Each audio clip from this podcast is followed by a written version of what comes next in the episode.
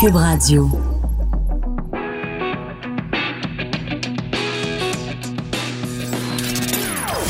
Des opinions bien à elle.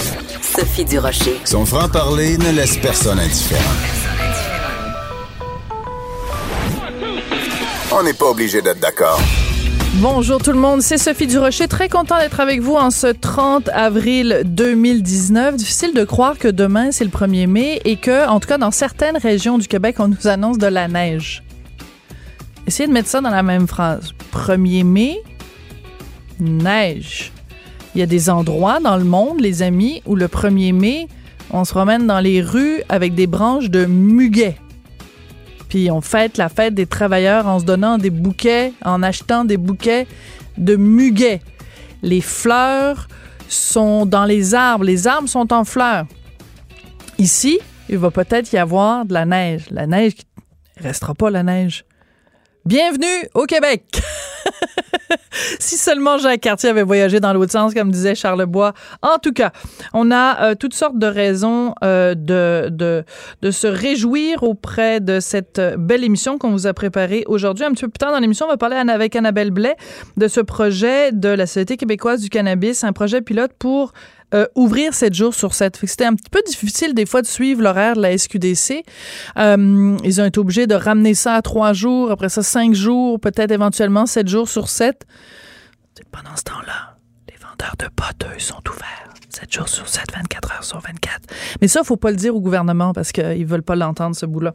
On va parler avec Robert Dion, qui est consultant en restauration on va revenir sur ce deuxième gala des lauriers. Vous savez qu'il y a le gala des Gémeaux qui reconnaît le meilleur dans la télévision, euh, l'ancien gala des Jutras, maintenant Québec Cinéma qui reconnaît le meilleur dans le cinéma québécois. Il y a les Oliviers pour le meilleur dans l'humour.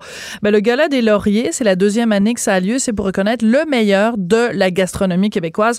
On va parler des résultats euh, de ce de ce gala avec euh, ce gars-là qui s'appelle Robert Dion, directement de Québec. Mais on commence d'abord en parlant de cyberdépendance euh, vous avez sûrement été touché en lisant euh, ce témoignage très bouleversant, très émouvant de Éric Kerr, qui est ministre délégué à la transformation euh, numérique. Il était à Québec, bien sûr. Il siégeait lors d'une commission justement sur l'univers numérique et il a confié, et c'est rare que les politiciens confient des choses personnelles comme ça, il a confié que son propre fils était cyberdépendant et qu'il suivait en ce moment même des traitements pour se soigner. Donc, chaque fois que quelqu'un se confie comme ça publiquement, bien sûr, ça attire les projecteurs sur la cyberdépendance. C'est donc difficile de croire qu'au même moment, le ministre de l'Éducation, Jean-François Roberge, euh, envisage la possibilité d'avoir des e-sports. Je ne sais pas si on dit, on prononce ça à l'anglaise ou à la française. E-sport ou e-sport, donc des sports électroniques dans les classes. En tout cas, les gens de, du centre CyberAide sont tout à fait contre cette idée-là. Ils ont même écrit au ministre Jean-François Robert. J'en en parle avec Cathy Tétrault, qui est justement directrice générale du centre CyberAide. Bonjour, Madame Tétrault. Bonjour. Est-ce qu'on dit e-sport ou e-sport ou comme où on dit simplement mauvaise idée? Euh, moi, je dirais mauvaise idée pour le moment. Oui, pour le moment. Alors, c'est quoi cette idée, donc, d'avoir des sports électroniques en classe, comme on a, par exemple, euh, des cours d'improvisation ou des sessions de, je sais pas moi, des, cours d'échecs? Euh, c'est quoi exactement cette idée-là qu'ils ont eue à Québec? Euh, écoutez, je ne sais pas d'où part cette idée-là, mais elle vient probablement de ceux qui, des concepteurs de jeux, de l'offre aussi. Euh, elle vient aussi, euh, ça a commencé dans les cégeps. Hein, si je me trompe pas là, et, et c'est souvent pour attirer une, une, clientèle aussi là, pour hausser la clientèle. Ouais. Euh, là, là j'émets des hypothèses, mais bon. Euh, et, et j'en ai entendu parler il y a quelques mois quand même. Euh, il y avait une école à Sherbrooke, entre autres, il y avait une autre école, et tranquillement, euh, ça entre dans les écoles, mais sans trop faire de bruit. Mm-hmm. Et, et, et moi, qui m'inquiète, c'est que euh, il y a des écoles qui vont dire que ça peut être une forme de prévention à la cyberdépendance. Alors, ça va vraiment pas dans le même sens euh, que, que, de ce qu'on parle. Et, et, je, et je travaille avec, euh, d'ailleurs, l'une de mes employées est athlète. Là. Elle, a, elle a fait vraiment du sport. Et elle me dit, mais et, et ça banalise tous les efforts que les athlètes sportifs font. Oui dans le sport. Il y a ce côté-là. L'autre côté, en fait, excusez-moi Cathy, c'est qu'en fait Oui. vous en avez contre l'appellation même de e-sport. C'est-à-dire que le fait de mettre le mot sport là-dedans, c'est qu'on crée l'illusion que Oui. premièrement on banalise évidemment le, le, le, le jeu électronique, on le rend en le rendant un peu anodin, mais c'est qu'aussi on, on c'est comme si on avait euh, on donnait l'illusion qu'il y a une activité réelle qui a lieu. Or, il y en a pas. Je veux dire quelqu'un qui ben, enfin je sais pas, mais un enfant qui bouge joue, pas.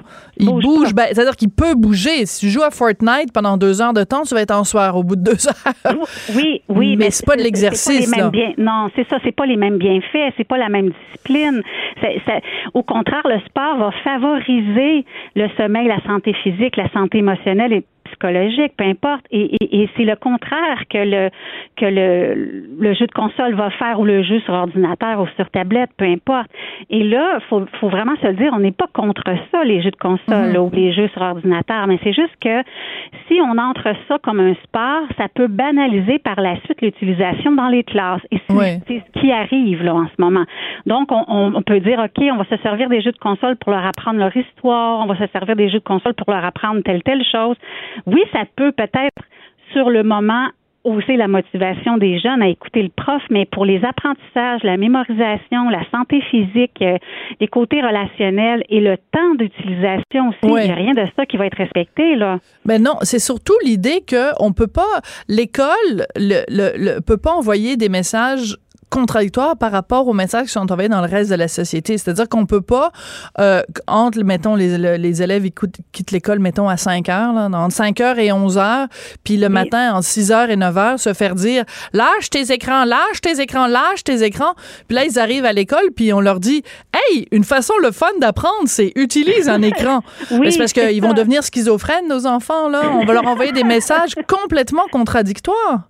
Et, dites-vous une chose que le- le- le- la santé dit que, par exemple, de tel âge à tel âge, c'est une heure maximum, tout écran confondu.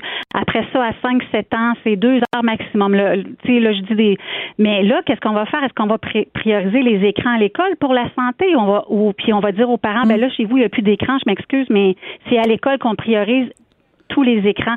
Et là, qu'on se le dise bien, il y en a qui ont besoin d'écran, comme les, les, les, les élèves qui sont dyslexiques ou qui sont euh, euh, très anxieux ou peu importe. On ne parle pas du côté utile aux écrans. On, on parle vraiment du côté ludique qui est utilisé comme un côté utile. C'est ça là qu'il faut Ouais. démêler là. Parce que vous, vous avez pris la peine d'écrire directement au ministre de l'Éducation et de l'Enseignement Oui. supérieur, Jean-François Robert. J'ai une copie de votre lettre là devant les yeux. Vous demandez à le rencontrer parce que vous considérez que c'est pernicieux cette idée d'implanter des clubs ou des programmes de sport électronique.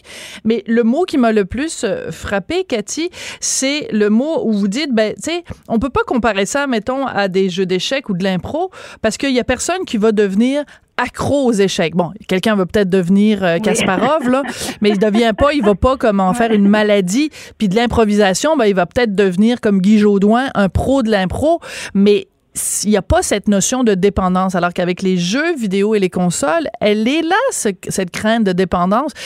Puis Elle quand là je vous lis, elle existe. oui, Elle puis quand existe, je vous hein. lis, c'est comme une, une évidence, puis c'est c'est bizarre qu'on est obligé, on soit obligé de rappeler une évidence à un ministre de l'Éducation quand même. Bien, tu sais, si dans l'optique, moi je pense que que que- qu'il est, c'est que les, les écrans ont rentré vraiment là de tout bord, tout côté, hein, depuis quelques années. Et mais ça n'a pas suivi le mode d'emploi, euh, la prévention, la sensibilisation à la santé, au civisme, même à la sexualité, on le voit là, les photos, etc. Il y a rien de de ça de- qui est rentré en même temps que les écrans. Donc, euh, ça va, les, les écoles se retrouvent avec euh, comment on gère tout ça? Et moi, c'est ce que je reçois des directions d'école, Ah des, oui? des intervenants. Ben oui, il y a- il y, a une gestion qui ont eu à faire. Ils ont des programmes à télécharger pour couper plein d'applications que, que, qui veulent pas que les élèves utilisent à l'école. Donc, une gestion qui est assez incroyable la part des écoles aussi. Alors, on, on entre ça, on vous fournit ça, on dit que c'est bien le fun, mais après ça, qu'est-ce qu'on fait? tu sais? Puis même les parents, entre autres, mes conférences parents ont augmenté de 200 là. Ah Et oui. Là, les parents sont très inquiet cette année. Je suis réservée vraiment beaucoup à l'avance. Je, donc là, je me dis, écoutez, là, cette information-là que moi je donne là, à petit peu, à petit peu, mm. on devrait la rendre accessible gratuitement pour tout le Québec. On peut-tu, on peut-tu donner le mode d'emploi aux parents et aux écoles? On peut-tu leur donner la vraie information? Puis après ça, on s'assoit. On peut-tu consulter aussi les parents quant à est-ce qu'on rentre vraiment les jeux de console dans les classes? Là? Euh, je pense pas que tous les parents vont être d'accord avec ça. Pas ce que j'entends, moi, de mon côté, là, avec qui je parle. Donc, il faut vraiment être prudent avec tout ça. À long terme, là, on a pas d'études scientifiques qui démontrent. ça, c'est intéressant. Oui. C'est qu'en fait, il n'y a pas de données probantes, ni sur. Bon, alors, ça veut dire que ça va dans les deux sens, Cathy, aussi. C'est-à-dire que, ben, Madame Tétro, c'est que ça va autant vers. Euh, on n'a pas la preuve que c'est. Il faut pas le démoniser, il faut pas le banaliser. parce qu'on n'a pas de preuve ni dans un sens, ni dans l'autre. En même temps, je regardais récemment encore, il y avait une étude que je me suis évidemment fait plaisir de dire à mon fils, mais qui montrait justement une corrélation entre une surconsommation des, produits électroniques en général et un certain degré d'agressivité. Tout à fait. Donc, mais est-ce qu'on peut vraiment faire un lien? Est-ce qu'on peut faire un lien aussi clair que ça? Le lien qu'on peut faire avec l'agressivité en ce moment, avec les données probantes, c'est que les jeunes garçons, je vais vulgariser, là, se permettent d'être mauvais perdants, d'être frus. Ils vont, ils n'ont pas de règles de civisme, ils ont pas de, ils ne se retiennent pas et ça se transfère dans le monde réel. Oui, ce qu'on appelait quand on était jeune, leur tient bien. Oui. on se garde une petite gêne. Hein? Mais il y en a des données probantes, par contre, qui vont dire qu'il y a des risques.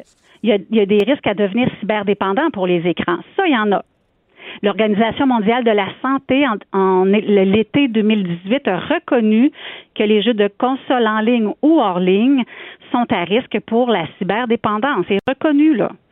Donc, il y en a des données probantes qui disent qu'il faut faire attention le temps, la santé physique, le sommeil, les yeux, euh, les émotions, justement, euh, les relations interpersonnelles, la sexualité. Écoutez, tous les comportements des jeunes euh, faut, s'asseoir puis dire comment on, gère tout ça, comment on, permet, qu'est-ce qu'on permet, qu'est-ce qu'on permet pas. Il faut, faut donner un mode d'emploi clair là.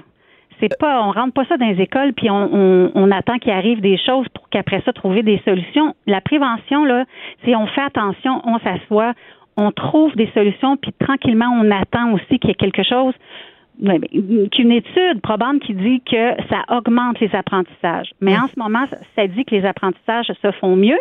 Lecture papier, écriture à la main. Oui. Ben, la, bonne vieille méthode de quand on était jeune.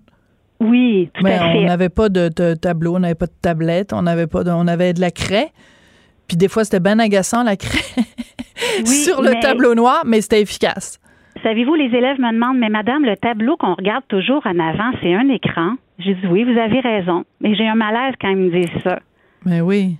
Parce qu'ils comprennent pas l'écran. Oui, mais ben, tu sais, ils disent pourquoi de bord qu'on nous en offre autant d'écrans si vous dites qu'on peut pas? Pourquoi on nous en offre partout? Pourquoi? Tu sais, c'est de la difficulté à répondre à ces jeunes-là. C'est vrai, pareil, qui ont accès à tout ça. Alors, c'est très contradictoire dans tout ce qu'on essaie de leur dire. Tout à fait. Euh, Cathy Tétrault, vous êtes directrice donc du Centre Cyberette de Québec. Ça fait quoi? Ça fait deux ans, trois ans maintenant que régulièrement à la radio, je vous interview quand je faisais de la radio à Québec, maintenant que j'en fais à Montréal, je vous interview régulièrement. Je dirais peut-être une fois à tous les deux mois.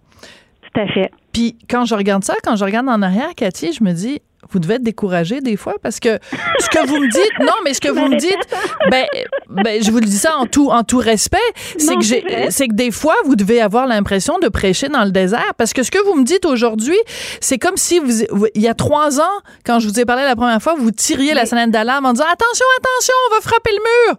Ben là, on est trois ans plus tard, puis vous êtes encore en train de tirer la sonnette d'alarme. C'est pas vous le problème, c'est ceux qui n'entendent pas l'alarme le problème. savez-vous? Savez-vous, on a, depuis trois ans, le Centre Cyberette, on a créé des outils. Oui. On a créé des outils. Il y en a un qui va sortir demain d'ailleurs. Ah. On, crée, des outils pour euh, les rendre accessibles gratuitement euh, aux parents, bon. puis euh, aux écoles, parce que on se dit, on, essaie d'aller chercher en haut pour que les personnes prennent leurs responsabilités, c'est-à-dire l'éducation, la santé. Mais en attendant, que qu'on soit entendu, bien nous, on passe à l'action quand même. Bon, ben, parfait, je vous adore. Alors, donnez-nous, donnez-nous des exemples d'outils, parce qu'il y a plein de gens qui nous écoutent qui sont des parents ou qui sont des oncles, des tantes, des, des, des peu importe là. Euh, des, on, on, est en contact avec des enfants, on le voit bien là qu'ils ont une dépendance. Donc, quel genre d'outils on peut bien. Il y a, il y a, il y a, là, je veux pas prêcher pour ma paroisse, puis ça avoir l'air de ça, mais il y a une maison d'édition, les éditions Midi qui nous ont approchés pour écrire un livre pour les parents. On l'a écrit. Jeunes connectés, parents informés. Sur le site Internet du Centre Cyberaide, on a fait aussi une prévention à la cyberagression sexuelle envers les personnes LGBTQ2+. Donc, on a fait une, une, euh, une, mini-fiction avec un guide pour les écoles parce qu'il y a beaucoup. ensuite, on a fait euh, une bande dessinée, par exemple, pour les petits pour euh, travailler ensemble et, être capable de de s'accepter sans s'aimer autant sur Internet qu'en personne. Hmm. Et, demain, il y, a, et je vous en reparlerai, là, grosso modo, on, on, attend que ce soit qui soit vraiment accessible, mais c'est un travail de trois ans, puis c'est en lien avec les sextos cyberagressions dans les écoles. C'est hmm. immense comme guide, puis ça va être encore accessible gratuitement pour tous les parents et toutes les écoles du Québec. Alors, on est mini, mini centre ici à Québec qui en, ça, on, on a tout ce qu'il faut pour donner. Mais vous ne suffisez pas à la demande parce que vous me disiez, par exemple, les demandes de rencontres avec des parents ont augmenté de 200% euh, euh, Cathy, dites-moi, euh, votre financement, il vient d'où? Qui finance CyberAide de Québec? mon Dieu, vous me dites ça, on n'a aucune aide à la mission parce que la cyberdépendance n'est pas médicalement reconnue encore par le DSM. Hmm. Et le côté, en ce moment, l'argent qui sort d'un peu partout, c'est vraiment pour les, thérapies, pour l'intervention à la cyberdépendance. Ah, oui. Donc, la prévention n'est pas encore financée au centre. Euh, Mais ça devrait. Écoutez, c'est la première chose à faire. Et ça encore, il y a des études qui démontrent que la prévention peut sauver énormément de peine, de souffrance et d'argent ben oui. au Québec aussi. Donc, euh, hmm. dans le fond, là, ils ont, ils ont juste à m'inviter, puis je vais leur dire, je vais leur donner, je vais, je vais tout faire ce qu'il faut pour qu'ils partent bien. Parce que moi, je travaille sur le terrain, mais euh, je suis, suis, je suis supervisée par des chercheurs quand même. D'accord. Donc, c'est pas quelque chose que, oh, ça fonctionne avec tel deux personnes, donc c'est la vérité. Non, non, c'est pas ça du tout. Oui, c'est pas de l'information que vous sortez de votre chapeau, là. Non, non, c'est ça, là. Ça marche avec mon fils, ça va marcher avec tout le monde. C'est pas comme ça, là. D'accord. C'est pas ça du euh, tout. En terminant, vous avez écrit donc euh, cette lettre au, ministre euh, Roberge, ministre de l'Éducation, demandant à le rencontrer pour l'alerter, justement, la fameuse sonnette d'alarme dont on parlait tout à l'heure. je regarde la date, là, le 26 avril, donc vendredi. Est-ce que je peux vous demander quand vous aurez une réponse du ministre Roberge de nous, de nous contacter et de nous dire ce qu'il en est? Ah, tout à fait. Ça va me faire plaisir. Parce que, mettons, mettons, là. première. mettons que je m'appelle plus Sophie Durocher, mettons que je m'appelle Jean-François Roberge. Là. Vous, vous l'avez au bout de la ligne, le ministre. Qu'est-ce que vous lui dites, Madame Tétrault? Bien, premièrement, Monsieur Roberge, euh, donnez-moi une heure de votre temps pour que je puisse vous expliquer exactement ce qui se passe dans les écoles depuis huit ans.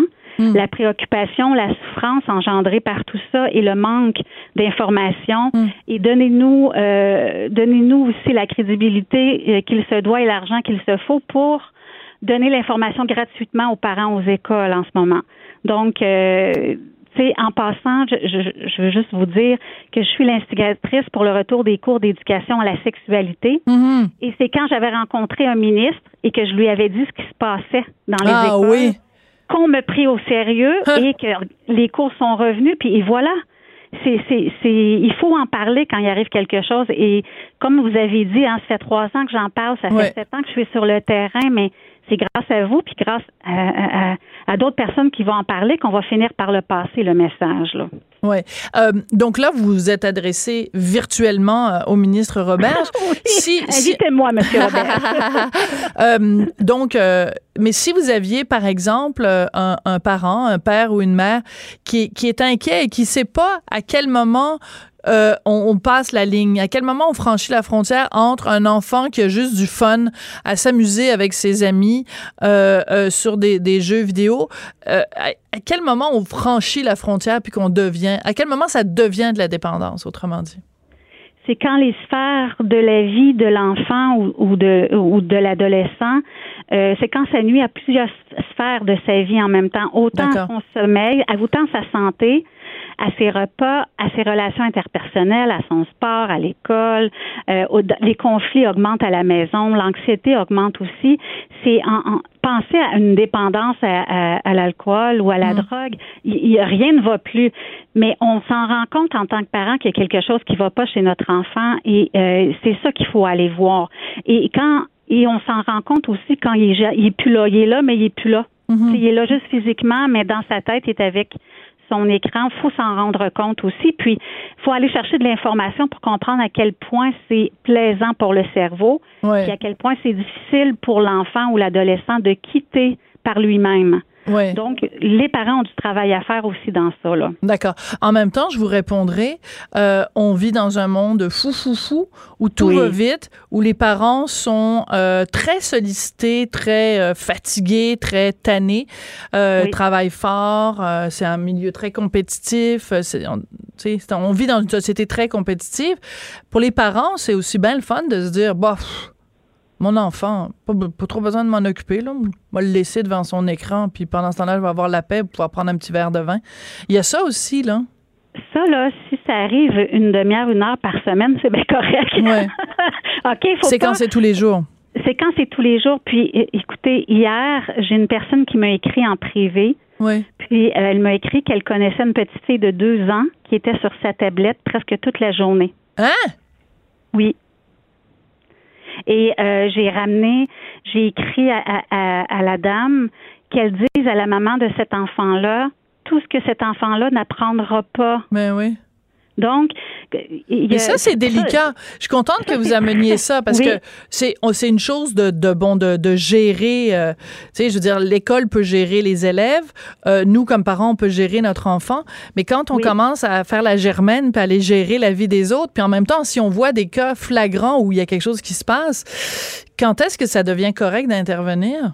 Bien, justement, quand tu te rends compte, mettons que la personne qui m'a écrit, c'était pour une connaissance, mais j'ai dit, c'est sûr que cette maman-là, à qui ça arrive, il y a quelque chose qu'elle comprend pas ou qu'elle souffre ou peu importe, donc faut, faut pas juger mais il faut intervenir par contre. Alors, si, si elle, ramène qu'est-ce que je lui ai apporté, mettons, à la maman en disant elle développera pas certaines compétences, euh, son, le trouble du langage, euh, ses yeux, bon, ben peut-être que la personne n'a aucune idée qu'est-ce que ça peut faire les écrans, puis elle s'aperçoit que son enfant, ben, est tranquille. Mais ça, c'est un cas qui est, peut-être à l'extrême. On dit pas que c'est ça tout partout, là. Non, mais je vous donne un exemple. Je vous donne un exemple. L'autre jour, je vais au restaurant, il y a peut-être euh, trois semaines, un mois, peu importe à la table à côté, euh, il y a un papa, une maman et deux enfants. Et nous, mettons, le repas dure deux heures. Tu sais, c'est un brunch, c'est long, à commander les œufs, whatever.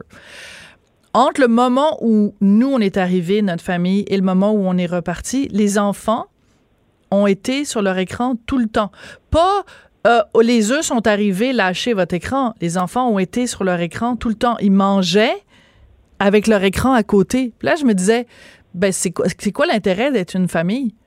C'est quoi ben, l'intérêt? Puis c'est ça. Là, là ça, c'est troublant.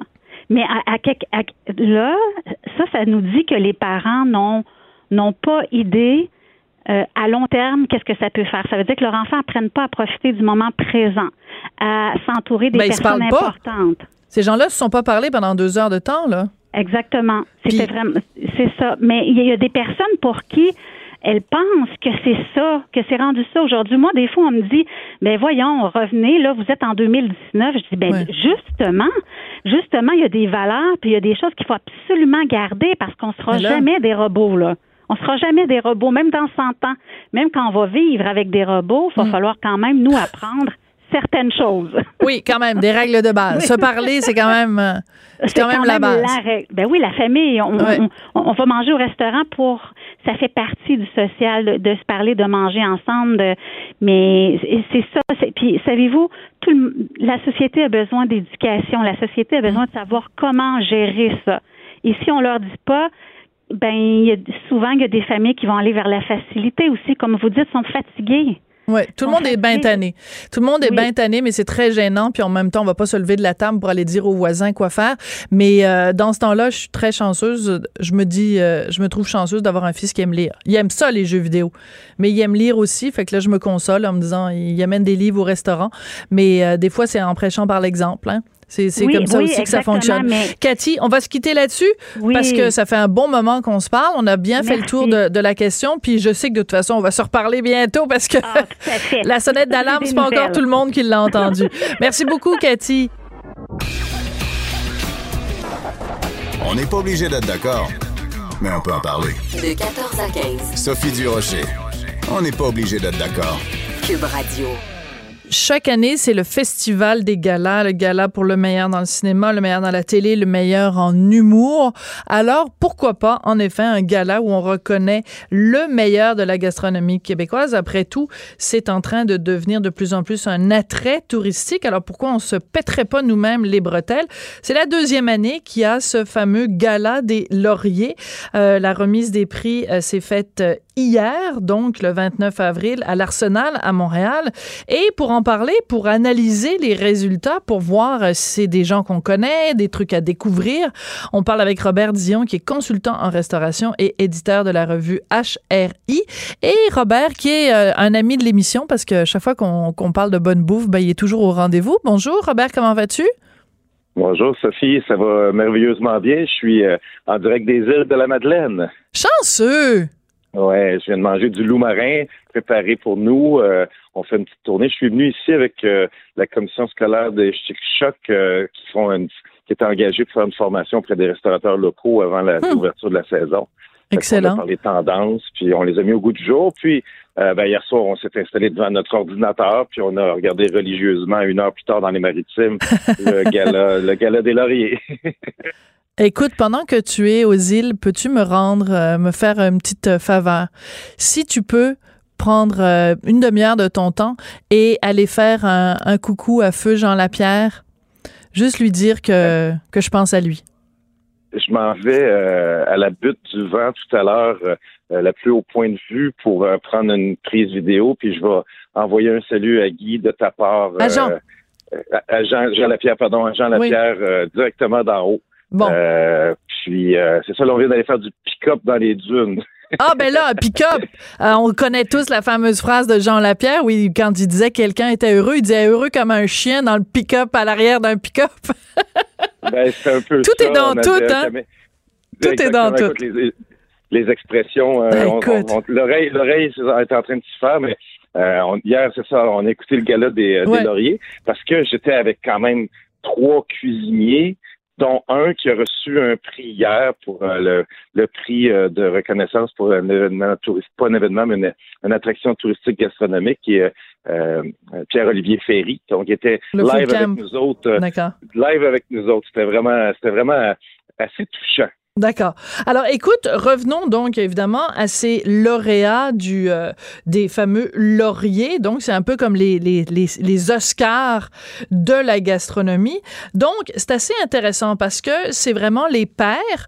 Bon, il y a une partie qui est un, prix du public, mais sinon, c'est les pairs et des jurys, des jurés donc qui se prononcent. Et par exemple, euh, on, on remet un prix pour sommelier ou sommelière de l'année. Et là, c'est Véronique Rivet c'est assez intéressant parce que Véronique Rivet, euh, elle est euh, donc, euh, elle a fait plein de concours et tout ça comme, comme sommelière. et là, elle a décidé d'ouvrir son propre bar à vin à Gatineau. Et ça, je trouve ça intéressant qu'on reconnaisse avec les lauriers des choses qui sont pas uniquement dans les grands centres. Est-ce que c'est une tendance de dire, ben, on va sortir de juste Montréal-Québec, Montréal-Québec, Montréal-Québec, là? Écoute, je pense que c'est un signe de maturité, malgré que c'est simplement la deuxième année. Écoute, l'année passée, on, disait que euh, c'était peut-être un peu plus local, parce qu'évidemment, le réseau de contact, oui, les, les, les, les cuisinomanes, les, les, foodies se promènent partout au Québec, mais euh, tu sais, ça va aussi au rayonnement que tu as par rapport à, ta cote de popularité en même temps aussi. Donc, euh, si tu es à l'extérieur des grands centres pour faire pour te faire entendre, il va falloir que tu cries plus fort que, que les gens qui sont locaux. Donc, euh, donc euh, quand on voit des gens de, de, de Kamouraska, de, de Métis euh, rayonner de Gatineau, ben on voit que la gastronomie ou la restauration ou le, service au, au, plaisir des gens rayonne partout.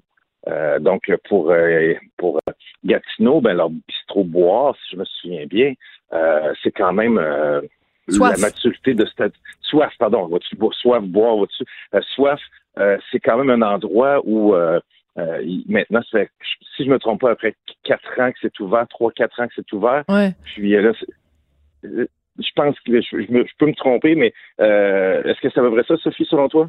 Euh, je sais pas, j'ai mon ordinateur est fermé. Il faudrait que je demande à Hugo de vérifier depuis combien de temps c'est ouvert. Avant ça, tu dans les concours de vin et tout. Ben oui, c'est ça.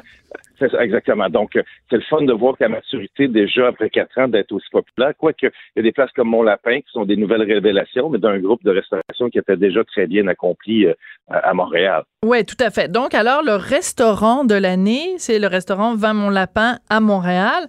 Ça, c'est quand même assez particulier parce que, euh, ben, je veux dire, il y a tellement de tables, il y a tellement d'endroits au Québec à aller manger. À un moment donné, tu sais plus où donner de la tête.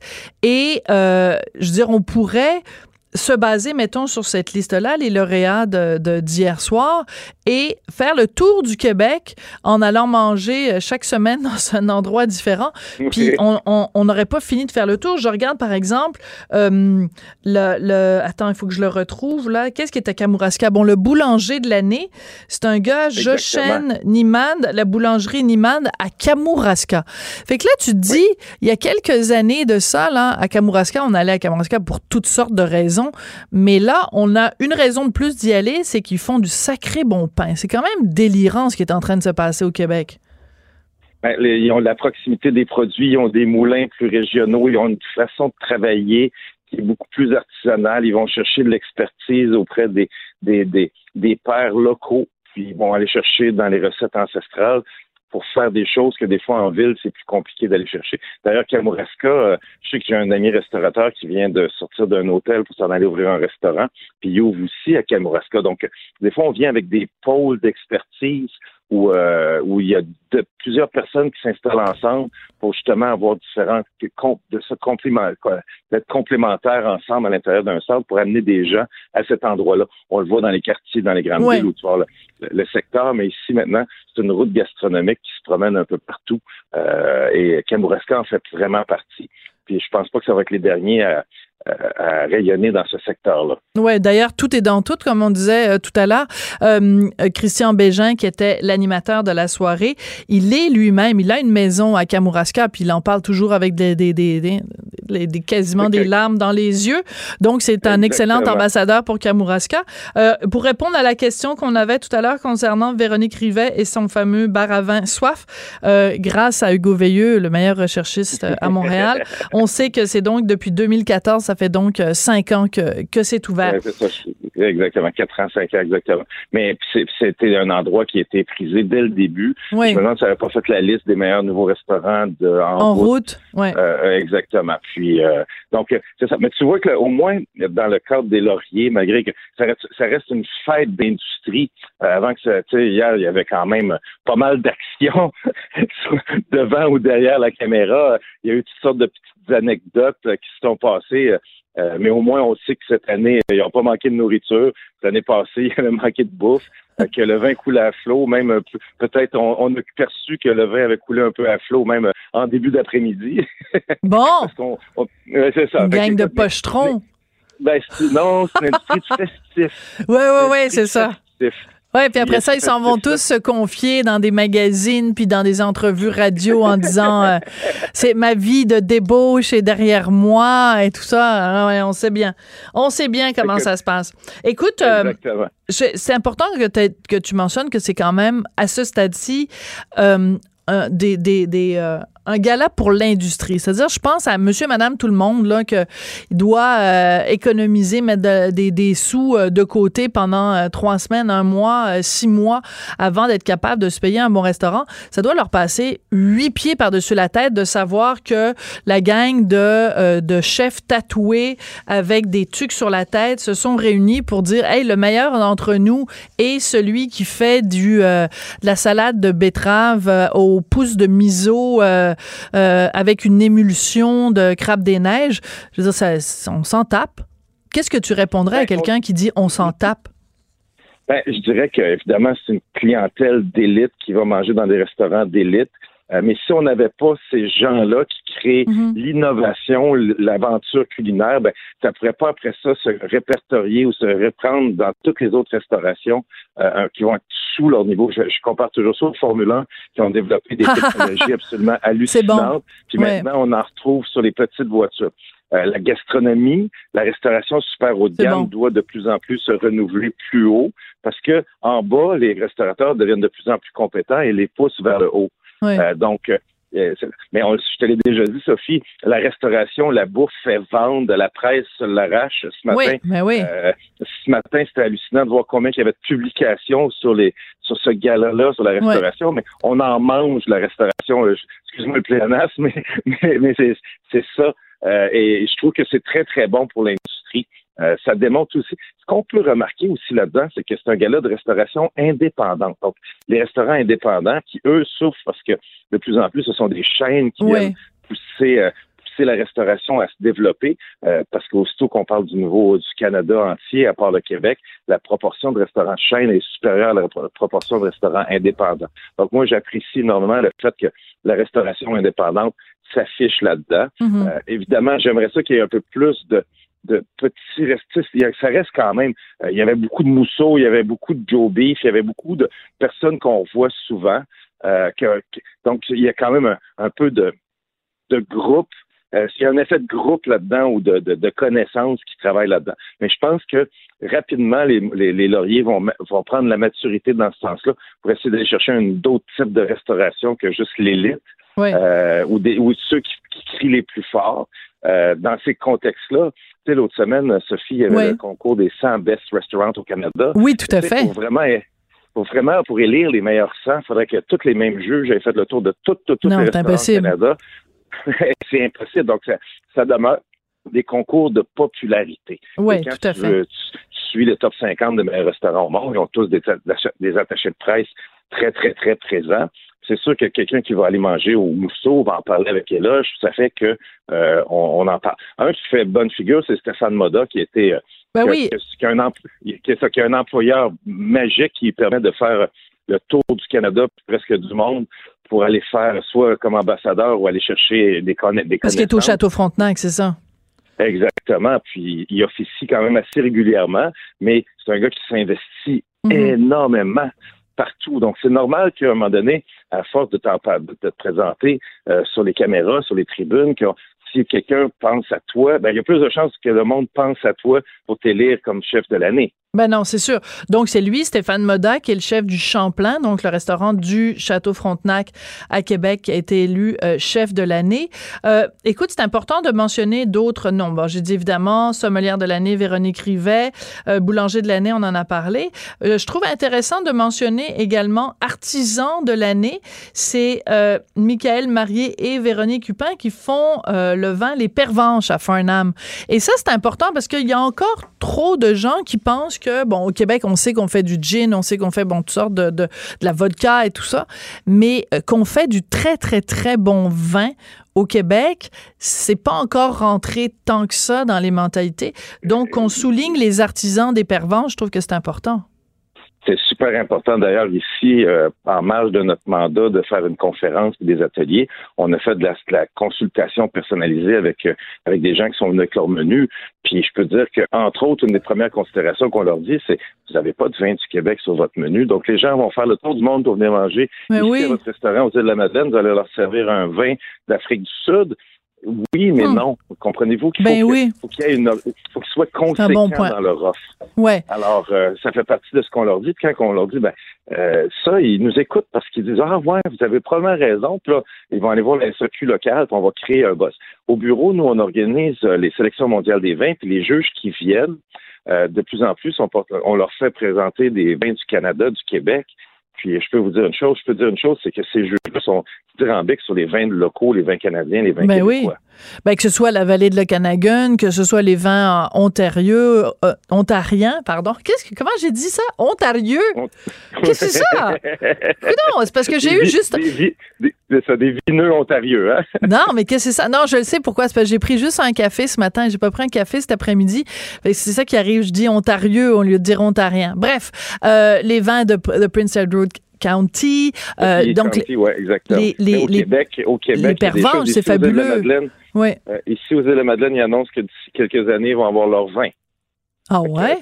tout, tout, le monde travaille là. Il y a un CID, euh, mais tu sais, de toute façon, ils ont déjà beaucoup de produits, mais là, ben ils oui. autosuffisants pour plusieurs périodes de l'année en légumes, en certains fruits. Euh, donc, euh, tout le monde travaille dans ce sens-là pour avoir une personnalité plus distincte de leurs produits.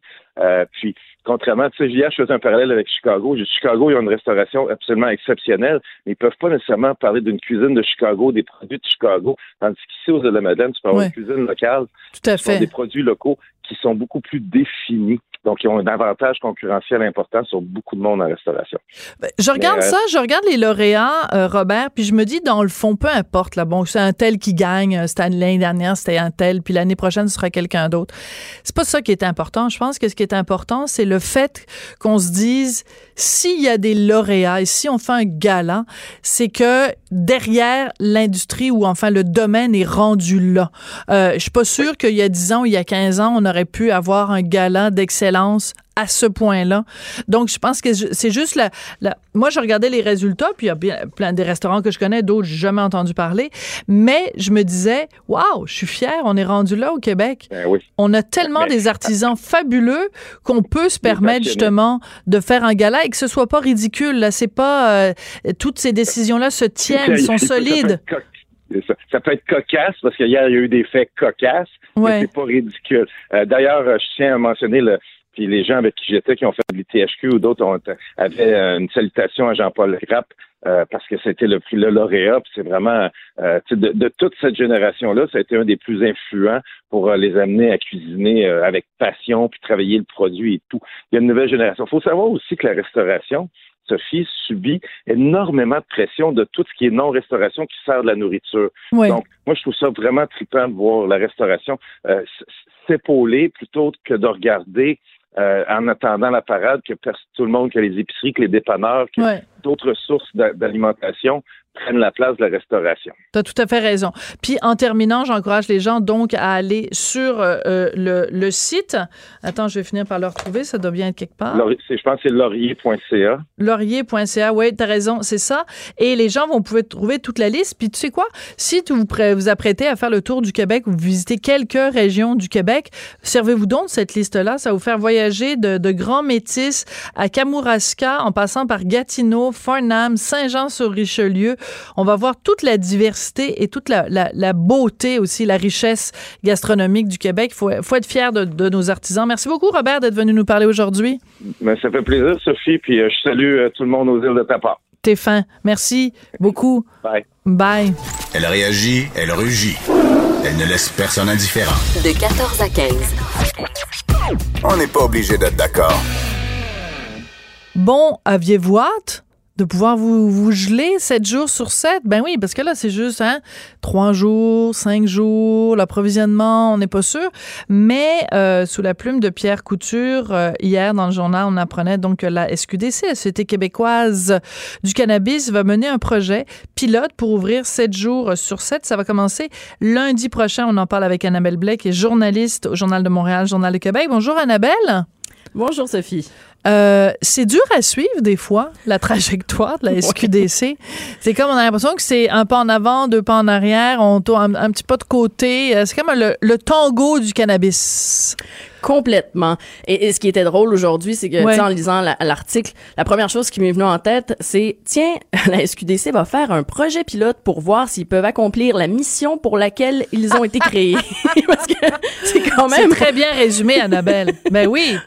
C'est drôle. On va faire un projet pilote pour voir si on est capable d'ouvrir sept jours. Ça dit à quel point, tu sais, tout ça est tellement allé vite que la, SQDC était tellement, tellement pas prête euh, le 17 octobre, là, parce que là, en mai, on va faire un projet pilote pour voir si on peut ouvrir sept jours. Oui, d'accord. Mais il faut aussi expliquer le contexte parce que bon, on peut rigoler mhm. puis on peut s'amuser de la SQDC. En même temps, la SQDC, elle peut pas fonctionner à, à, à elle peut pas vendre ce qu'elle n'a pas. Alors, s'il y a mhm. un problème d'approvisionnement, ben qu'est-ce que tu veux, ça, ça donne rien non plus d'ouvrir puis d'avoir des, des, des, tablettes vides. On les critiquerait et on les ridiculiserait si c'était le cas. Donc aussi, c'est aussi parce que ils se sont fait remettre une patate chaude de la part de, de gracieuseté de, de, Justin Trudeau, où le, le, le marché de, de, de, production a pas su s'adapter assez rapidement. Donc c'est, est-ce que le fait qu'ils fassent ce, ce projet pilote-là, donc d'ouverture 7 jours sur 7, c'est signe que le marché est rendu là? Parce que s'ils ouvrent 7 jours sur 7 puis qu'ils sont pas capables d'approvisionner, ça donne rien, là.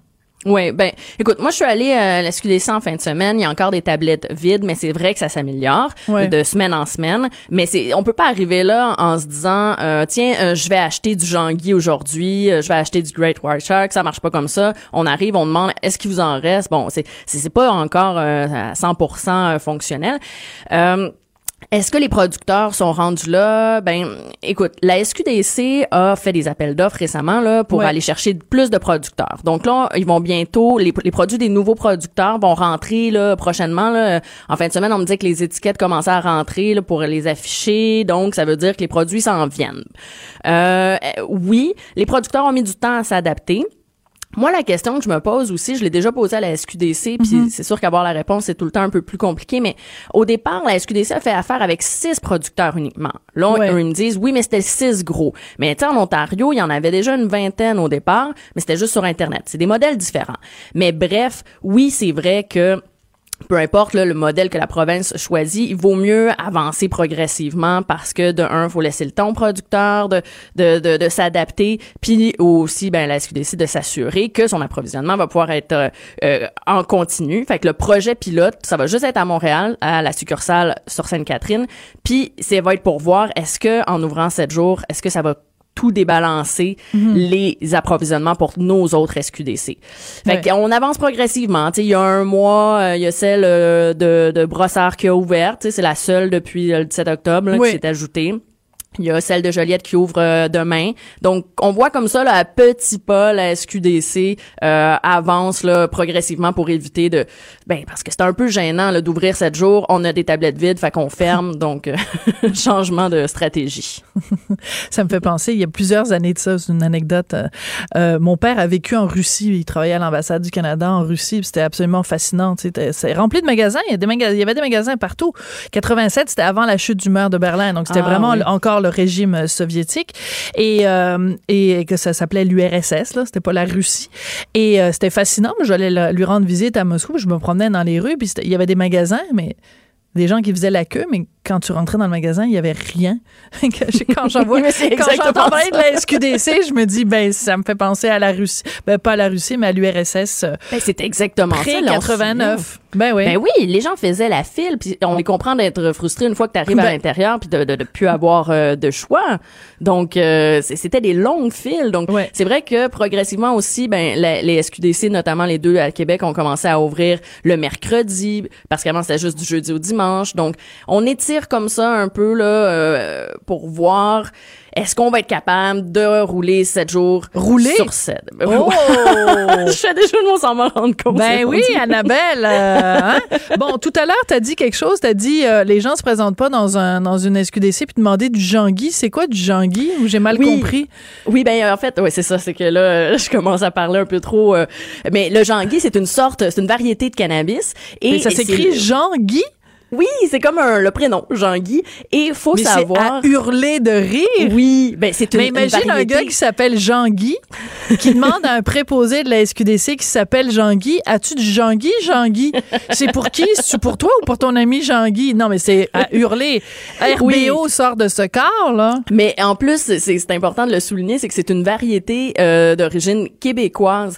Puis ça a été une variété hyper populaire il y a, il y a, quelques années. Fait que quand les producteurs ont su que le, ben, le, cannabis allait être légalisé, c'était une des variétés que tout le monde voulait avoir. Du notamment, oui, pour le mais c'est un, on trouve maintenant tu sais du jangui euh, Colombie-Britannique, même euh, jusqu'aux États-Unis, mais c'est sûr qu'au Québec si tu veux vendre du cannabis à des Québécois, il fallait avoir du jangui. Il y en avait pas le 17 octobre, mais c'est rentré là depuis euh, depuis quelques mois, il y a trois producteurs là, je crois de mémoire enfin qui, qui proposent une variété de, de Jean-Guy. Jean-Jacques, Jean-Jacques, Jean-Claude et Jean-Pierre se sont associés pour faire une compagnie de cannabis qui vend du Jean-Guy. Écoute, non, mais ça te prouve à quel point j'arrive en ville avec le cannabis parce que c'est la première fois de ma vie j'entendais parler du Jean-Guy. Alors, il y a sûrement des gens qui nous écoutent qui sont des habitués du Jean-Guy et on les salue d'ailleurs à travers les, les, les, les, vapeurs. Mais euh, non, moi, je connaissais pas le Jean-Guy, mais je suis contente euh, de ton cours. C'est ça qui est, pour ça que c'est le fun de te parler, Annabelle. C'est que tu, tu, nous, tu nous vulgarises ça, tu nous euh, simplifies ça. C'est, c'est toujours, toujours bien fait. Écoute, la question des prix aussi, Pierre Couture, le collègue, mm-hmm. en, parle dans son texte. Il y a certains produits, ça a ni diminué ni, ni augmenté, c'est resté inchangé.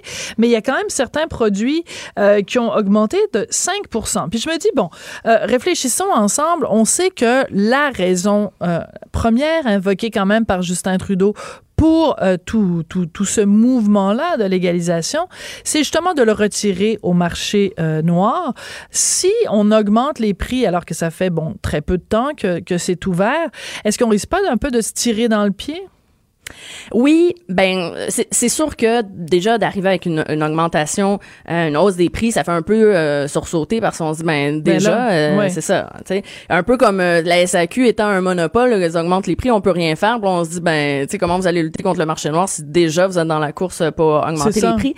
Par contre, faut quand même savoir qu'au Québec, on avait des prix parmi tu sais les plus bas au Canada. Ah oui, ah bon, mais ça je savais pas, d'accord. Et, et, et ça ça fait que même là ce que j'entendais certaines sources me disaient c'est que quand la SQDC essayait d'aller chercher des, des contrats, des, des nouveaux euh, fournisseurs, euh, c'était des prix tellement agressifs qu'il y a, il y a des fournisseurs qui préféraient pas embarquer sur le marché québécois parce qu'ils se disaient c'est c'est c'est trop bas. Euh, ça ah, ouais, oui. Ouais, ah. mais euh, en même temps, le Québec est tellement un gros marché que je suis pas mal certaine que la SQDC a, a, trouvé facilement. Mais faut savoir, oui, les, au Québec, parce qu'on avait déjà des prix de marché noir très bas. Fait que si on veut compétitionner, la SQDC avait pas beaucoup de choix. Fait que finalement, ben c'est ça. Ce qui est arrivé, c'est que euh, en augmentant un peu, peut-être qu'on donne un petit peu de jeu aussi pour euh, pour les fournisseurs parce qu'ils ont beaucoup travaillé dans la dernière année là, pour pour fournir. Mais c'est une augmentation pour l'instant. C'est vrai que c'est pas si grave parce qu'on avait des prix très très bas au Québec. Mais tu sais, si ça continue d'augmenter, ben, ben c'est ça, on veut attirer les gens du marché noir. On est dans un contexte particulier, donc parler d'augmentation tout de suite, c'est tôt quand même. C'est un, petit peu tôt. Euh, en terminant, Annabelle, c'est vraiment une question, j'avais pas prévu de te poser ça, mais je te demande ça comme ça. Euh, moi, je lis beaucoup de magazines américains et de plus en plus, ce que je vois même dans des magazines de, de Toronto, c'est euh, tout le paraphernalia, tout l'appareillage dont on a besoin là, pour, euh, mm-hmm. pour euh, fumer, pour consommer du pot, c'est devenu très haut de gamme. Là, dans les magazines de décoration, tu as ça, des, des cendriers en marbre pour le pot, puis tout ça.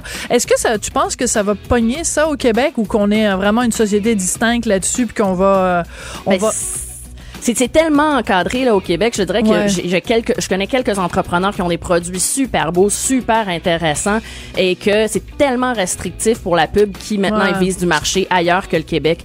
Donc ça c'est un peu dommage parce que tu sais dans la SQDC on trouve genre du papier à rouler c'est tout alors qu'il y a vraiment des beaux produits ben euh, québécois euh, qui, qui, qui vont chercher d'autres marchés. C'est dommage. Ouais, c'est un petit peu dommage. Puis euh, pour bientôt les comestibles quand même là rapidement. Oui, cet automne. Cet ben, automne. Écoute, oui, c'est là la SQDC, est-ce qu'ils ont déjà trouvé des fournisseurs Comment ça fonctionne Ils veulent rien me dire pour l'instant, ah. mais c'est légalisé. Euh, tu sais, ça va être légalisé à l'automne, donc on peut espérer en trouver sur les tablettes. On sait qu'il y a des compagnies québécoises comme Exo euh, qui en sont là-dedans. Vivement les brownies. Cube Radio.